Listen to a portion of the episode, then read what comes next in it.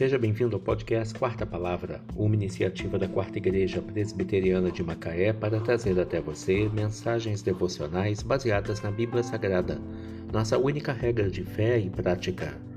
Nesta terça-feira, dia 15 de fevereiro de 2022, veiculamos a quarta temporada o episódio 103, quando abordamos o tema Não seja avalista, isto é perigoso. Mensagem devocional de autoria do Reverendo Hernandes Dias Lopes, extraída do devocionário Gotas de Sabedoria para a Alma, baseada em Provérbios 11, verso 15. Quem fica por fiador de outrem sofrerá males, mas o que foge de o ser estará seguro. O fiador é aquele que dá garantias de que o devedor irá cumprir sua palavra e pagar suas dívidas. Caso contrário, ele mesmo arcará com esse ônus. O fiador empenha sua palavra, sua honra e seus bens, garantindo ao credor que o devedor saudará seus compromissos a tempo e a hora. O fiador fica, assim, obrigado, mediante a lei, a pagar em lugar do devedor, caso este não cumpra seu compromisso.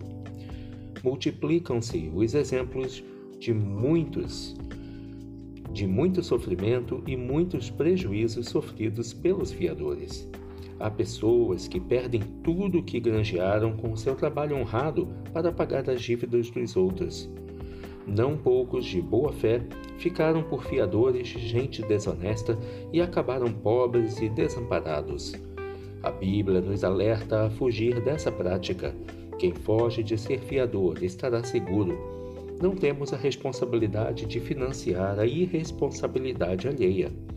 Não podemos comprometer o sustento e a estabilidade financeira da nossa família para assegurar os negócios arriscados daqueles que pedem um aval e fogem de seus compromissos. Fuja de ser avalista. Esse é um caminho escorregadio e o fim dessa linha é o desgosto. Quem fica por fiador de outrem sofrerá males, mas o que foge de o ser estará seguro. Não seja avalista, isso é perigoso. Provérbios 11, verso 15. Que Deus te abençoe.